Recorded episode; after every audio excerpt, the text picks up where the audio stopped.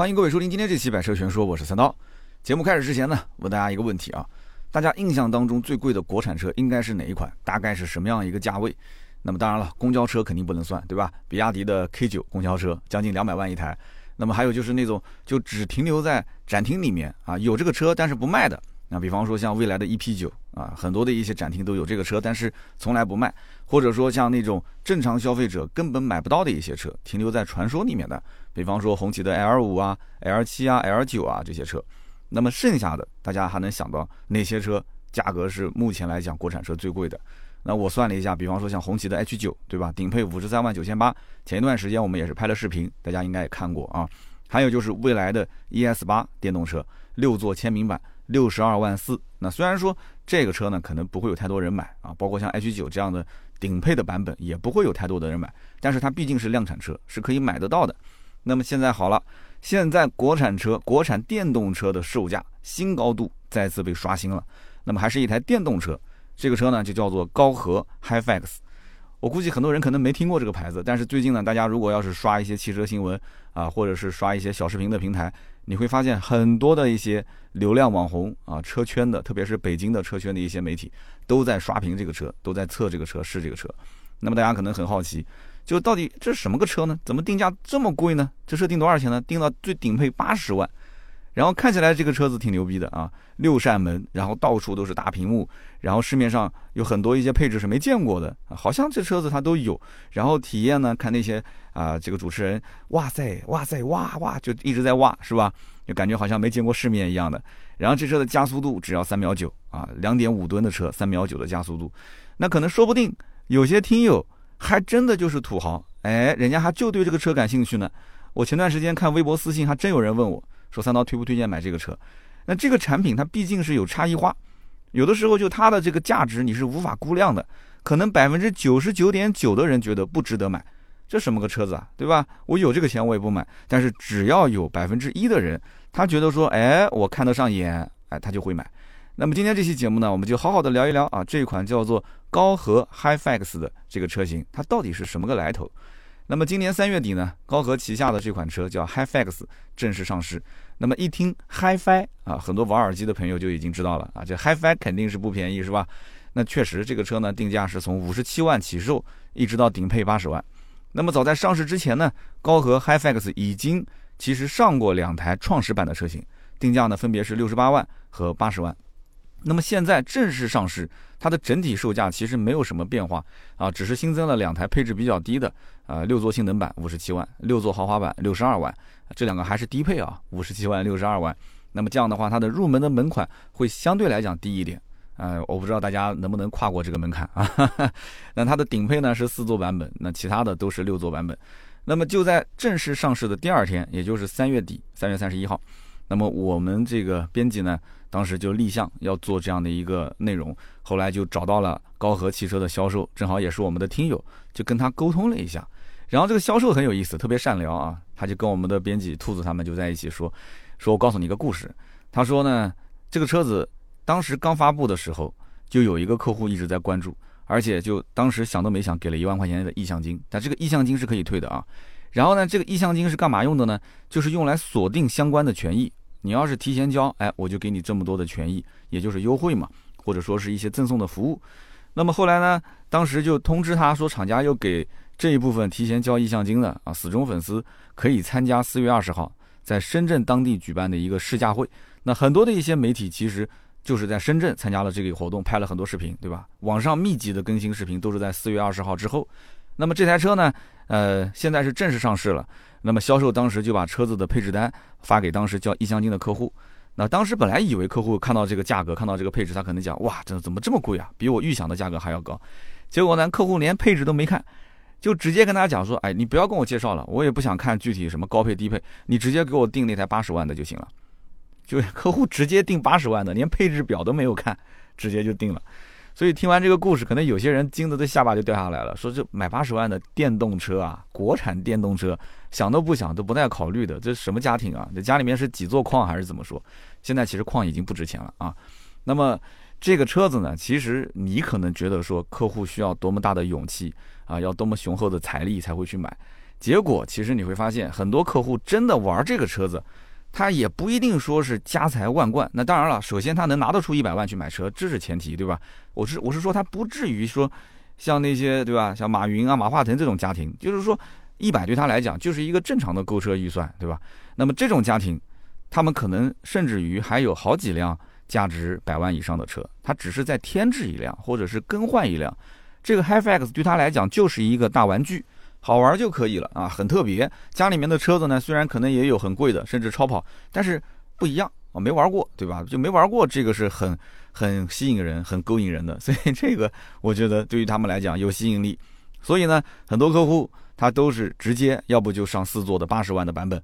要不呢，就上个六座的啊，好歹六座还带有一定的实用性，对吧？六十八万，勉为其难降个十二万的预算啊，六十八万也行也行，凑合，对吧？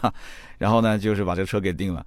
那么我们当时就问这个销售小哥，我就说啊，这些人他们不纠结，包括是电动车的保值率啊，啊，包括它将来的充电啊、续航啊，对吧？这些问题，包括这个毕竟是个新牌子，今后万一有一些小毛小病的这个，对吧？维修啊这些东西，然后他们讲没有一个人问过这个问题，大家都不关心。他们就唯独关心，就这车上有哪些我没有玩过的东西，哪些是创新的点，甚至连配置他们也不会很仔细的去看。家里面那么多的车，什么稀奇古怪的配置没见过？这个车子一上来六扇门，啊，这个就是他没玩过的。就首先从门上面来讲，他可能就能玩很久，玩门啊，回家之后就是开开关关的玩门。所以呢，这台车子你会发现，它的 NEDC 的续航也不是很长，也就五百五十公里。八十万的车子，五百五十公里的续航，其实很一般了，是吧？然后呢，销售就会觉得说，哎呀，你提到续航，那就说明你格局小了，对吧？买这台车子的人，首先肯定不止一辆，其次，人家知道是一辆电动车，自然也就是尽量是在市区短途来用，跑长途不会开它的，对吧？那么这台车子它本身电池也是可以升级的，它现在是九十多度电，还有包括一百二十度电的这个电池包，所以呢，将来你要觉得实在是想拿这个车啊跑个三四百公里的长途，那你就升级一个电池包呗。那都玩这个车的人还差那个五六万块钱升级电池包吗？人家不差这个钱的，对吧？根本不算什么。所以可升级电池包也是啊吸引客户的一个点。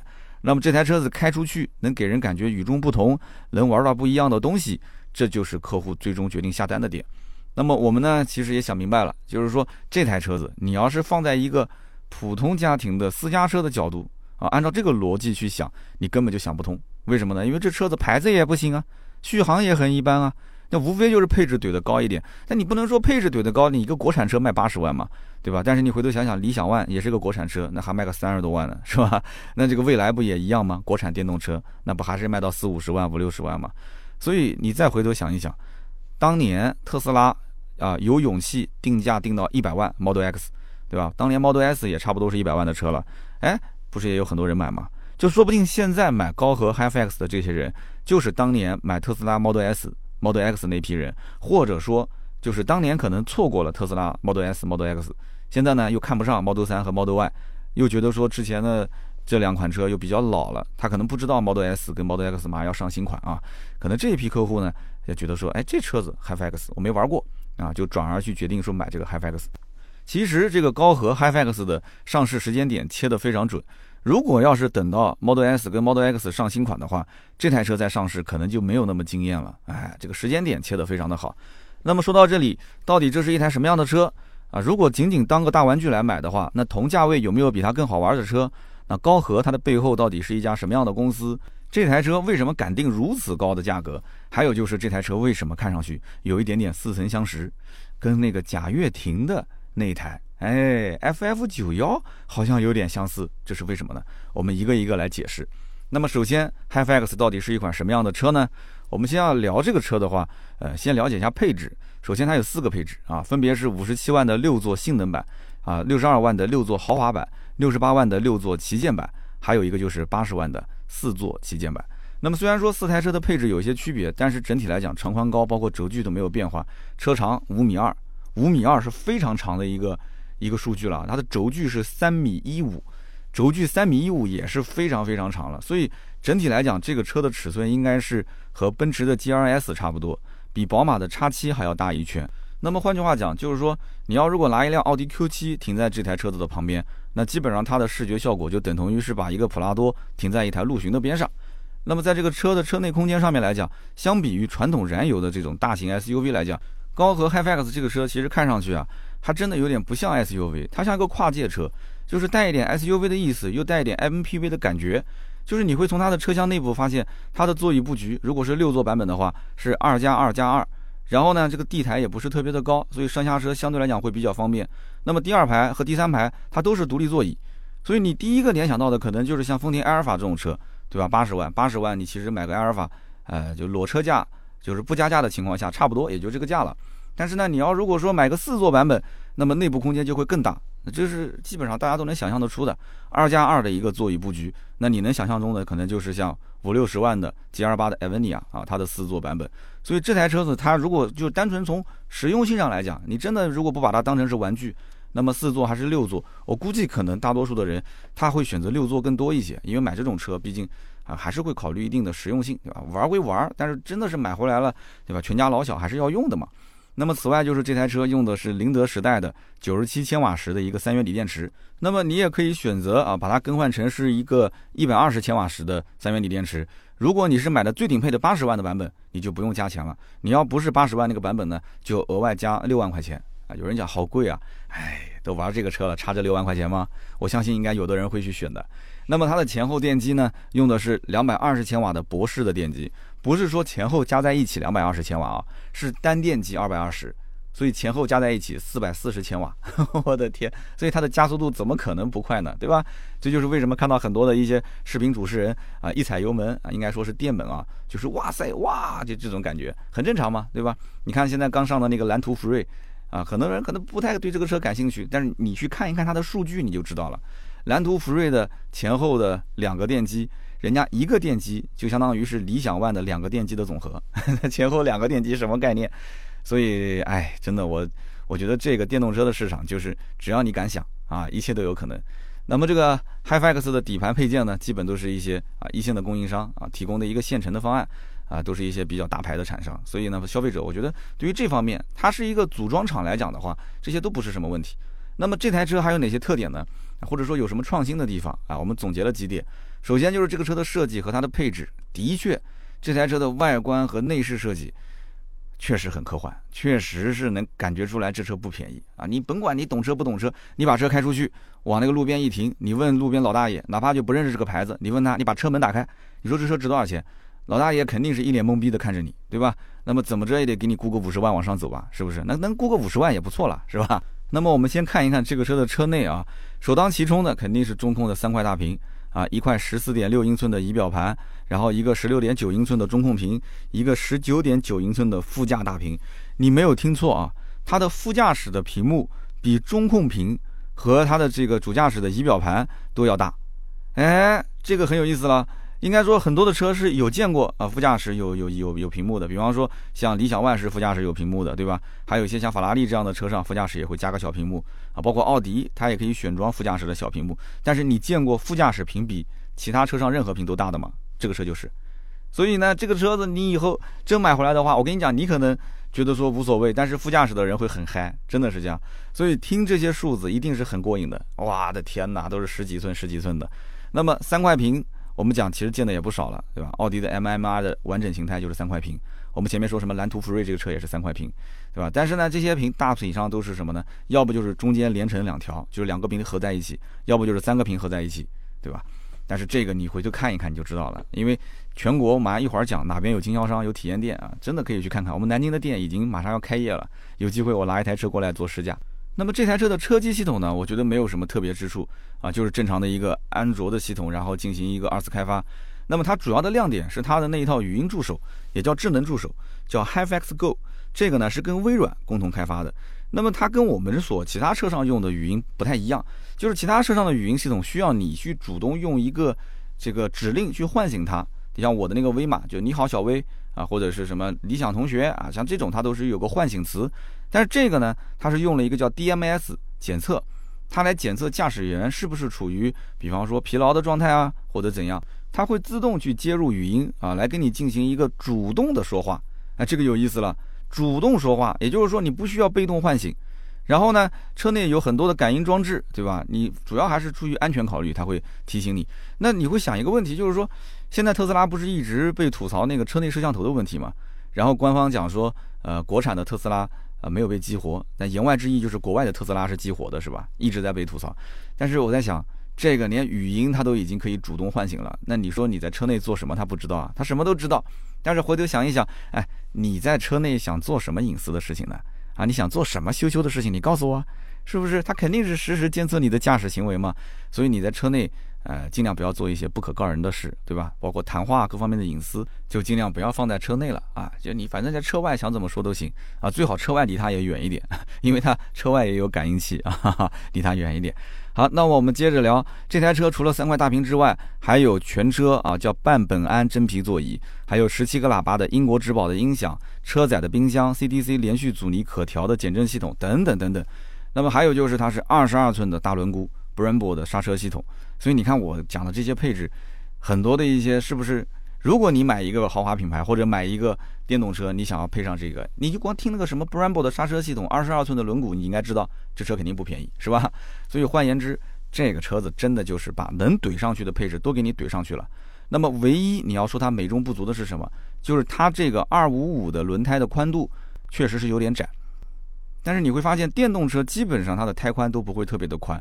因为这个车的尺寸摆在那个地方，就是按照正常燃油车这个尺寸的话，我觉得它的胎宽至少应该在二七五，而不是二五五，呃，甚至到二九五或者是三零五。但是这个车呢，它现在目前是个二五五的胎宽，而且这个车子已经是重达两点五吨，所以你想想看，它两点五吨的车重，加上一个如果是宽胎的话，它的续航肯定是打折非常厉害，所以它选择宽胎可能更多的是为了节能方面啊去做一些妥协。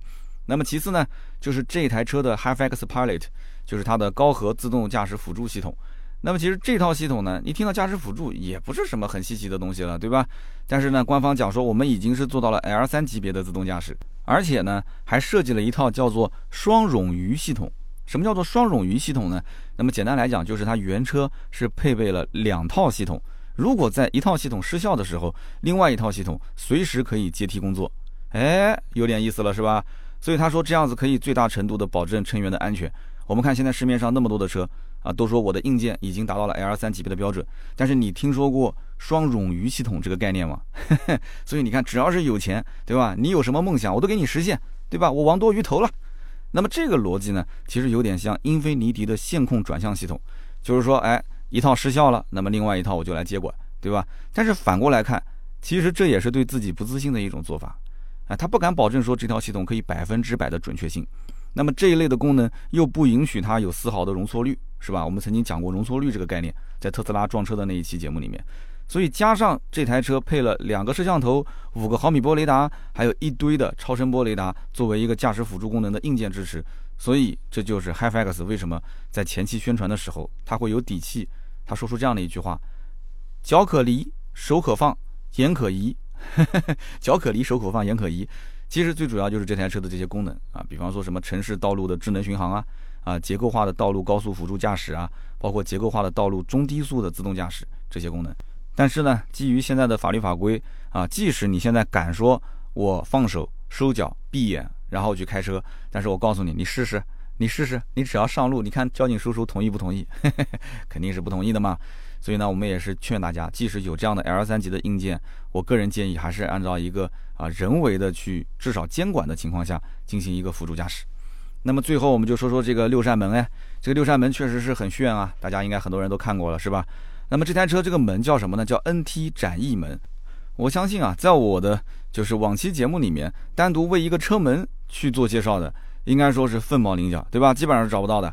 当年的 Model X 啊，音译门我们曾经介绍过，但是 Model X 这个车，你回头想一想，当年如果说没有这个音译门做噱头的话，它能卖到接近百万的这个价格吗？后来这个音译门上了之后呢，因为成本比较高，然后呢漏水、闭合故障这些问题也是被很多车主吐槽。那么到今天为止，很多人也认为这个 Model X 的这个音译门啊，也是有点华而不实。那如果说是把它去掉的话，是不是成本会更低一些，价格会再降一些？是不是？但是呢，你想一想，高和现在给你整了一个叫 NT 展翼门啊，价格一下拉到八十万，是不是？这个我们就不难理解了吗？它其实就在走同样的套路。那么目前来讲啊，高和汽车是一个还没有在市场当中去证明自己的品牌，那么它是属于一家新能源的一个新品牌啊，一个新产品，所以它一上来就给你整一个六种开门方式。这就是个噱头，就让你一下就能记住我，是不是？很多人看过视频或者说是看过图文，是不是一下能记住这个车？哎，我觉得这种打法是对的，你也可以把它当成是哗众取宠。但是呢，在这个年代，就是信息流这么大的一个情况下，它确实，你可以说它别有用心，但是让你记住了，这就是它目的达到了嘛。不过呢，这个门呢，既然已经造出来了，肯定也要保证一定的舒适性，你要能说得过去，要不然的话，你光是哗众取宠没有用啊。老百姓又不傻，那它的舒适性到底体现在哪几个地方呢？给大家说一下啊，就是第一点，就是从这个车门最基本的功能来讲的话，它因为是一个全尺寸的 SUV。它的第三排呢，啊是两个独立座椅，所以一般情况下你要走入到第三排，你得从第二排的两个座椅的中间去穿过去，或者是把门拉开，把二排座椅往前调，然后呢再从那个二排座椅的跟门的这个缝隙里面去挤过去。现在就不需要了啊？为什么呢？因为现在你上下车啊，你都不需要弯腰，也不需要低头，因为它的这个后排车门的上方可以再开两扇门。这两扇就是叫音译门，而且它的后排的这个车门啊，是可以开将近九十度的一个对开门。你知道对开门的好处是什么？就是说对开门，劳斯莱斯上就是对开门，对开门可以让你进门的这个角度更大一些，空间更大一些啊。就是我们拉车门一般是左手往外拉，这个车门的后排不是这样的，后排车门是右手往外拉，所以这样的话你进出二排和三排的空间会变得非常的大。所以呢，不管你是进入二排也好，还是进入三排也好，那基本上就跟上公交车一样的啊，就是你是站着进去的，然后直接坐下来，站着进去直接坐下来。所以对于一些如果家庭可能身材比较高大或者是比较肥胖的一些人来讲的话，那其实上下车的友好程度是非常高的。所以这是它的实用性。那么另外一点就是有了这个六扇门，哎，你就可以凸显这台车的智能属性。那么我们都知道，就高和这个牌子。它诞生以来啊，一直都是以这种走智能路线、科技路线的，对吧？那么我们虽然也不知道它到底研发出什么智能跟科技的东西，但是目前来讲的话，你会发现，哎，这台车子基本上市面上那些你能想到的啊，比方说什么车路协同系统啊、自动驾驶，它车上都有。然后呢，这个六扇门加上去之后呢，就把它的这些科技化的东西呢，会变得更加的具象。因为这些东西你不去开，你不去体验，你感受不了。但是门你可以感受得到。对吧？所以因此，智能化这个概念，它的底层逻辑啊，通过数字信号而非一些机械的手段来控制车辆上的这些部件，然后全车电控就成了它一个关键性的问题。所以你在看这个 HiFX 的车门，你会发现，哎，它做的很彻底，就是说它把整个车门进行电动化。怎么去理解呢？啊，包括它的前备箱的门、后备箱的门，还有充电口的盖板，它都做了电动化。这台车子不再用机械锁芯了，啊，它取消机械锁芯。然后呢，门把手也取消了，没有听错啊，门把手也取消了。那么这样带来的结果就是什么呢？就是这台车它光是在车门上面就配备了四个位置传感器、十二个超声波传感器、六个防碰防夹的传感器。这些传感器是遍布全车啊，只要能开门的地方它就有传感器，而且所有的门锁都是由 HOA 超体电子架构下的独立车门模块通过控制器来进行控制。而且后期还可以通过 FOTA 的软件进行迭代，对吧？然后进行优化它的这个开启角度啊、开启速度啊等等。所以你看这台车子什么样一个概念，对吧？你觉得说好像就没听过、没玩过，但是很多人你看只要了解了这个之后，这八十万确实有些地方看不见摸不着啊，但是呢，给你做一个全车的电子化，哎，给你去体验。那么第三一点呢，就是跟竞品产生一个比较大的差异，因为现在你说电动化已经不稀奇了，不是什么新名词了。你说智能化，智能化你能体现在什么地方呢？无非就是比谁家的屏幕更大一些，对吧？然后所谓的智能驾驶，其实大家的基础都差不多啊，你能变道辅助，我也能变道辅助，你能跟车，我也能跟车。所以现在展现在你眼前的这些东西，就一定是能具体的啊，能具象的，让你看得见、摸得着，所以让你能肉眼可见、亲身体验。这就是我觉得 HiFX 比较聪明的一个点啊，虽然说价格定得那么高，他就把什么所谓的智能啊、进化啊、高端啊，就是电动车企都想干的事情。那么高和呢，它就是不计成本的给你弄出来啊，你也别觉得它贵，对吧？你先看一看这车好不好玩，然后再决定你买不买。所以有些时候啊，你会发现，就是一个产品，它并不是说用料或者说是它的成本有多高决定了它的价值，而是它这个产品首先有没有差异化。就是能不能被取代啊？如果不能被取代，而且这个车子我觉得我确实看得上眼，而且我的预算也够，很多人是愿意为这个去投资的啊。这种东西讲白了，其实就是你只要对上眼了，预算也够，那就刷卡，就这么简单。只要它好玩，你就是它真正的客户，对吧？但是我们肯定不是的嘛，绝大多数人都觉得它贵，都觉得说这个牌子根本就没看懂，那就是呃，首先一点我们太穷，其次就是可能我们没太看懂，是吧？那么相比于其他车型来讲，HiFX 的定价，我觉得其实你别看它贵，也是蛮讨巧的，因为它这个定价呢，别光看那个八十万的，它下面还有个五十七万的，它五十七万的起售价其实仅次于 ES 八的顶配和次顶配，它的整体定价应该讲是在 ES 八和特斯拉的 Model X 之间。那么这个八十万的定价基本上就是追上 Model X 了，那么相当于是在整个的这个竞争对手的一个价格的缝隙当中。那么我觉得其实这个车你要说他们是竞争对手，也有点牵强，因为首先这个级别的客户本来就很少啊，六十万往上跑的客户就很少买电动车的。那么这些车主呢，他本身对于车辆有自己的理解，所以他们更希望是去找那种差异化的产品，对吧？那么喜欢的自然会买，那不喜欢的呢，那可能转身直接就去提特斯拉或者去提蔚来了。那么目前我们想一想，一百万左右能够买到的电动车其实不多啊。我们不说一百万吧，就是六十万往上走，其实能买到的已经不多了。你真想把这个钱花出去，你说我有个八十万的预算，我想买个电动车，它也是个挺头疼的事情，因为你选择的面不广。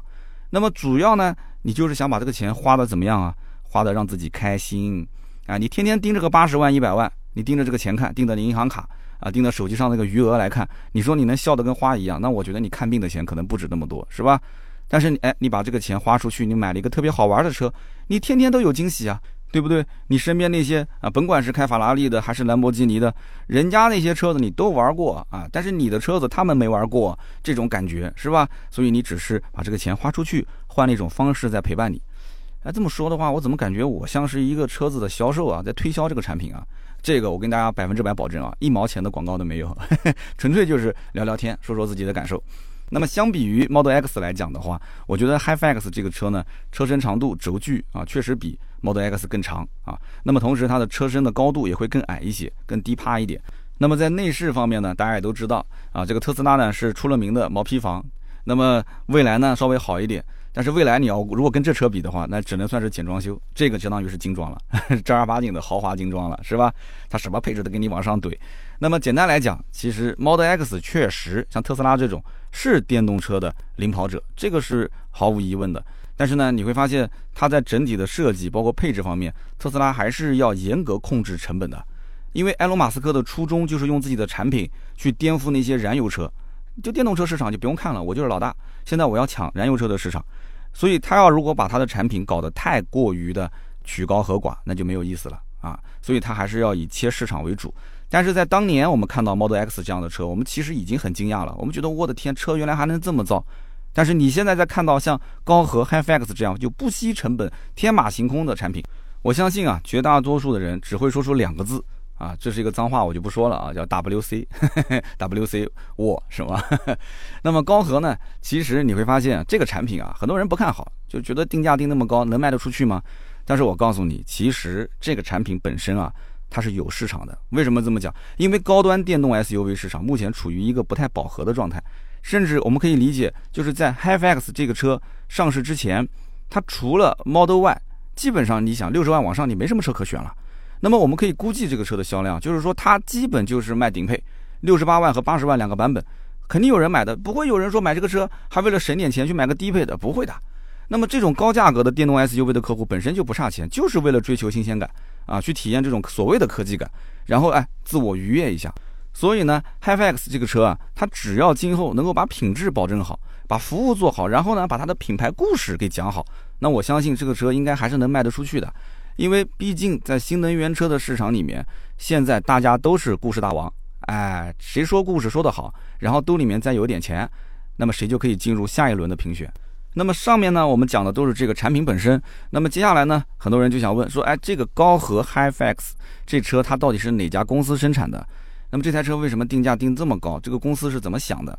那么我们首先就说一说啊，高和的 HiFX 这个车呢，它是目前可以讲国内定价最高的。电动车了，那么有的人好奇背后是什么公司是吧？好，我们简单的讲，这个公司的名字叫做华人运通。华人运通，我以前节目里面应该是提到过的，因为这家公司很有意思啊，二零一七年就成立了，但是从来没有公布自己的融资情况啊，就好像它不需要融资一样的。然后这个车也没有公布自己的新车的研发进度。我们很早之前知道他们家会造一台车叫 HiFX，但是我们不知道这台车具体是什么样子啊，然后是哪一天上市，开发到哪一个位置了，我们都不知道。非常神奇的一家公司，就仿佛一夜之间突然哐当一下，这个叫做 HiFi X 的车就已经诞生了。那么可能很多人会发现，就这个 HiFi X 这个车，它轮廓看上去好像似曾相识。哎，就再仔细看哦，像那个像那个贾跃亭，贾跃亭的那个法拉第未来 FF 九幺啊，法拉第未来 FF 九幺，这怎么回事呢？其实华人运通背后的大老板，他的创始人叫丁磊。有人一听说哟，丁磊我认识，不就是那个网易的吗？网易的丁磊啊，不是，两个人只是同名同姓而已。他不是网易的丁磊，这个丁磊呢，曾经就是乐视汽车的高管，他是华人运通的创始人丁磊啊。这个叫 HiFX 高和汽车，它就是华人运通旗下的一个产品啊。他跟那个网易的丁磊同名同姓 哈。那么这个丁磊呢，是一个久经沙场的汽车的大咖。那么他曾经呢，一度是上汽通用的总经理。没听错啊，上汽通用总经理，所以他这里面有很多是上汽这条线的领导。那么包括还有那个宝沃，大家听说过吗？哎，宝沃以前的这个一把手也是到了这家公司。还有就是贾跃亭当年啊，选择让这个丁老板去做他们这个乐视汽车的一把手，其实根本原因就是他在上汽做过，他有这样的一方面的能力以及他的资源。那么乐视汽车，对吧？当时的联合创始人、全球的副董事长、中国及亚太区的 CEO。操刀整个乐视汽车的项目就是这一位丁磊，那么很可惜，就是当年贾跃亭呢造车这个梦最后破碎了，然后跑到美国说了一句“我下周一定回国”，是吧？就变成了段子。但是丁磊呢，他不会说啊，说我也跟着出国，他就在国内，然后又拉了一个自己的朋友圈，然后开始进行造车。那么二零一七年呢是创立了华人运通，随后呢一九年就发布了这个叫高和汽车的品牌，然后呢现在首款车型 HiFX 二零二一年正式上市。贾跃亭呢没把车造出来，但是丁老板把它给造出来了。所以在我看来，其实 HiFX 在某种程度上来讲，就是 FF 九幺的一个传承，或者我们简单的讲，你可以理解成 FF 九幺啊，它的一个国产版本就是高和的 HiFX。那么高和或者说华人运通啊，又是怎么将这个车造出来的呢？是哪个工厂给它造的呢？它的生产地点在什么地方呢？哎，我们可以好好的说一说。其实呢，高和啊，或者说是华人运通，它早年的这个造车路线啊，跟其他的一些车企啊是差不多的啊，也不是说自己拿地呀，然后自己去搞生产线自己生产，这样太重了。他也是选择啊去找这种传统的燃油车企，然后进行合作。那么选择的是谁呢？就是东风悦达起亚。那么一听说东风悦达起亚，大家就知道了啊，这个车在哪边产的呢？那当然是在盐城，因为东风悦达起亚就是在盐城，是不是？它是在。东风悦达起亚盐城的一工厂生产的，那么但是由于这家工厂以前是生产燃油车的，而且你也知道现在这个整体起亚的啊销售趋势是什么样子，这不说大家也明白吗？所以呢，高和当时呢，呃，只要一说合作，这家企业肯定是就不用说的嘛，那脸上肯定对吧，笑开了花嘛。那么所以高和当时为了生产电动车啊，也是没少折腾，因为起亚的生产线比较的老，所以它需要资金注入，然后进行更换。然后呢，再把整个工厂重新翻新一下，就是我指的是外观的翻新啊，就显得特别的高大上。所以现在的这个高和的工厂，应该在盐城算是一个小景点了吧？是不是？嘿嘿，明星建筑了吧？那么至于高和以及华人运通，它的整体研发实力怎么样啊？说实话，现在还不好下定义。嗯，但是不得不说，就是我们得到的一些资料会看到，就是 HiFi X 这个产品本身，它从啊软件的设计到它的硬件各方面的数据显示都是特别漂亮。就在某些地方，甚至你能看得出，哎，它还有非常大胆的一些创新。那么目前我们可以看出来的就是，这家公司它在供应商的资源整合方面确实能力非常强，它的供应链的各个渠道非常广。我们举两个例子就可以了，比方讲，它的英国之宝的音响，包括它的座椅的皮革，都是跟路虎揽胜是同款，也就是说它的供应商是打通了。然后它的后轮转向系统跟雷克萨斯 LS 的供应商是同一家的。所以你会发现，它用的都是跟那些豪华品牌的车型啊啊是共用的供应商。那么当然了，你说这个丁磊啊，丁老板，他作为行业大佬，他手里面的资源肯定包括渠道都是非常厉害的啊，能整合也很正常。那么除此之外，华人运通还跟包括像微软、北斗导航、德国博士、国家电网、陶氏化学、中国电信、中国移动，还有上海超级计算机中心这些地方都会进行合作，还请了不少啊，包括像宝马的、布加迪的这些大佬，包括各种院校的教授、院士、科学家。只要你有钱，对不对？反正大家都能给你干活啊，实力应该说还是有的。但是让我比较意外的是什么呢？就是这个品牌，一七年成立，然后一九年开始创这个高和，就是这个汽车品牌，就仅仅两年的时间，它就可以从啊市场定位到整体的产品设计，然后立场、生产、上市，就开始有这么一整套的操作，就这个速度真的是非常惊人了。那我个人猜测啊，它应该是有当年乐视汽车留下的一些宝贵的财富，然后丁总直接给接盘了啊，这只是个猜测啊。那么华人运通的发布会其实非常的少。但是非常幸运，就是这家公司很早就发现了我们。有人讲我们是谁啊？我们就是我呀，百车全说呀。所以华人运通当时从一开始成立的时候，二零一七年刚成立的时候，他发布会每一场都会邀请我们到现场。哎，这个我觉得要好好的吹一波啊，要好好的吹一波。那么在发布会现场，我们会听到一些消息啊，就不太适合报道的。比方讲，这个发布会现场的消息，我们就知道了啊。就丁老板其实呢，造车只是个小目标，在发布会其实整体的就是现场讲解啊，他会更多的提到包括智捷交通、智慧城市，甚至是系统性规划人类未来的一个出行方案，这个才是华人运通未来的一个大目标，或者说是这个丁老板丁磊的一个大目标。当然了，也许可能这些东西听起来是非常的虚无缥缈。啊，感觉好像比那个贾跃亭的花里胡哨的那个叫什么为梦想窒息，什么生态化反还要更不靠谱。但是我跟你讲啊，其实你要想华人运通为什么一直很低调，就这个公司为什么报道不多，就是你想丁磊之前在乐视他当过话事人，对不对？那么吹牛逼的话，当时贾跃亭该说的都已经说了。就多大的牛逼都吹过，是不是？所以现在轮到丁磊自己来创业，他肯定是知道牛逼不能再吹了，因为大家呢口碑已经掉得很高了，而且已经吹破了，是吧？所以他不如低调一点。这些什么什么智慧城市啊，我就不说了。我先造几个车，反正你问我说华人运通是干什么的，那我就是造高和汽车的。你说高和汽车卖多少钱？那反正就是五十多万、八十万，对不对？所以我闷声发财啊。对于就民间老百姓所认可的华人运通认可的高和是什么样？那就是这样。但是呢，其实他真正造这个车的目的不是给老百姓来看的啊。那么你回头看看丁老板的履历，你会发现他的这些目标其实是比较合情合理的。就是我们前面只说了丁磊是汽车圈的大咖，但是他还有一些身份我们之前没有去讲。他其实还当过上海浦东新区的副区长，而且他还是之前张江高科，哎，上海人都知道吧？他还曾经是张江高科的这个园区的开发与建设的总负责人。张江高科就不用讲了嘛，号称是中国的硅谷，是不是？所以因此你就知道这家公司华人运通，它背后的这个大老板叫丁磊，他有这样的一些身份。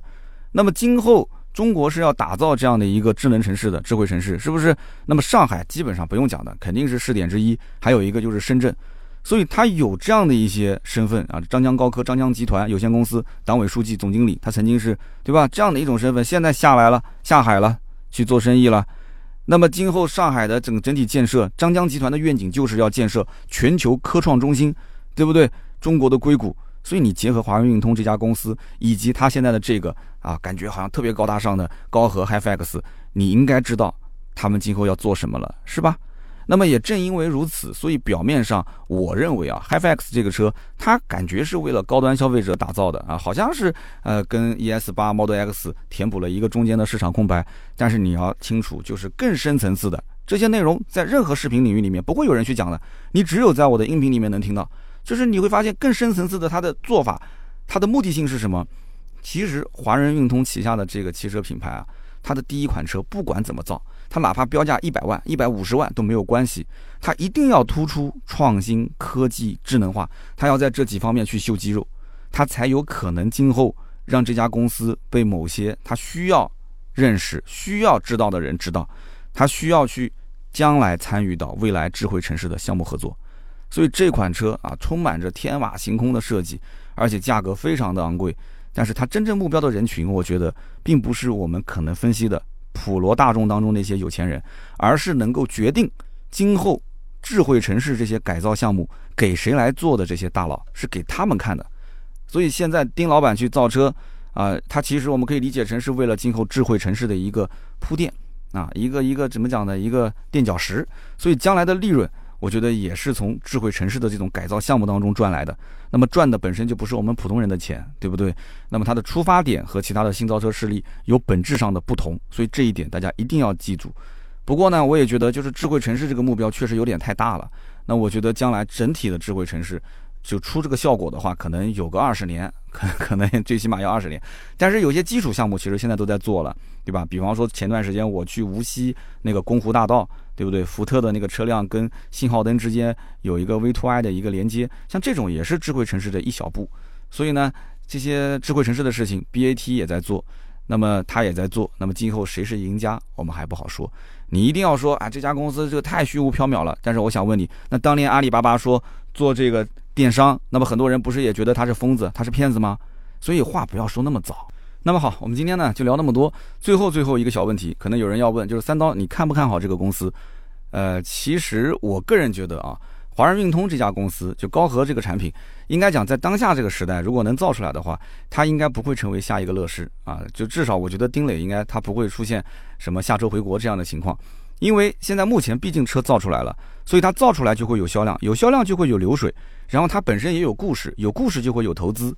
那么乐视以前是停留在生态化反，就是一直处于画饼的状态，对吧？它要组成生态链，但是呢，整个生态链里面产品并不是很完善。那它用什么来画反呢？最后是乐视汽车一下子啊，整个资金链就断掉了。但是你看最近这个法拉第未来获得了一笔一亿美元的贷款，然后要准备啊与 PSAC 合并上市，所以 FF 九幺应该讲它上市，包括它正式交付，只是个倒计时的问题。所以我们会发现，以前像贾跃亭这样的人说为梦想窒息，对不对？然后呢，乐视生态专车这个就是 FF 九幺，现在它跟乐视没什么关系，但是它已经。可以讲大概率的存活下来了，所以从整体的格局上来讲，能活到今天，这些造车势力，我们不说新造车势力吧，就这些造新能源车的，它的生命力应该讲，某种意义上看，比那些燃油车企还要再强。所以他只要自己不作，大概率是不会死的。那么对于华润运通这家公司以及高和这个汽车品牌来讲的话，我觉得你应该分两块来看。对于华润运通来讲，它其实以后就是看参与智慧城市改造的程度有多少，对吧？参与的程度越高，它肯定赚的越多嘛。它只要能把工程拿下来，那至于今后谁去做，那这个东西不就是跟造车一样嘛，对不对？高和相当于就是一个工程最终的样板，那么中间那么多的一些零配件的供应商，那不都是发包给别人去做的嘛？其实是一回事嘛。造一台车跟造一个城市不是一样的嘛？现在只是把造城市的这件事情放在造车这件事情上面来打一个样，给你们去看一看。这样子一听，我相信很多人就懂了吧。所以今天我们就聊那么多啊，关于 HiFi X 这个车，包括它的背后的华润运通这家公司，我希望能给大家啊有一些小小的了解，对吧？那么也希望大家呢多多在我的节目的下方评论留言，大家一起互动一下，谈谈自己的看法。留言互动是对主播最大的支持，我们也会在每期节目的下方留言区啊抽取三条，赠送价值一百六十八元的芥末绿燃油添加剂一瓶。好的，那么下面呢是关于上期节目的留言互动环节。那么上一期节目呢，我们聊的是呃林肯第三款的国产车，这个叫做航海家啊，总是把车型说错，航海家、冒险家、飞行家，我们聊的是航海家。那么其中有一位听友叫做 M A R K W E N 一九九幺，他说三刀啊，呃最近这几天我把你啊近两三年的节目全部听了一遍，我已经成了真正的刀粉了。那么媳妇儿说。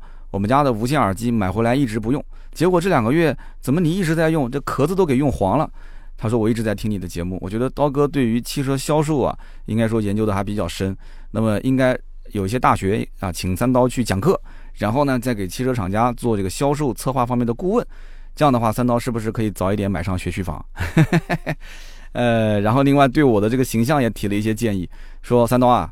你拍那个探险者的视频，我看到了。他说：“我觉得你应该，这个这个怎么讲呢？找一个比较懂时尚的朋友给你捯饬一下。应该说你的底子还是挺好的，就是你缺少那种就是潮的感觉啊，你要有点清朝的感觉。比方说，呃，清清朝不是那个清啊，就是轻松的轻。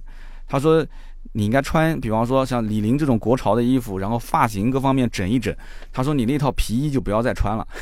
”所以你看啊，最近一段时间我就发现啊，我的整体的这个服装的消费是比往年要高了很多啊。我媳妇儿也平时会看我这个视频啊，下方的留言，然后她也会很留意，就是说我每次上镜穿什么衣服。就有几期，因为我早上出门比较晚，呃，媳妇没帮我去搭配，所以我就直接随手拿了几件衣服就穿了，然后回来被我家媳妇骂得一塌糊涂啊！这个衣服里面怎么能配那一件？怎么能穿这个颜色？但你要说什么？再把这个什么面部啊、发型捯饬捯饬。说实话啊，我觉得我真的没有精力是在这上面去研究。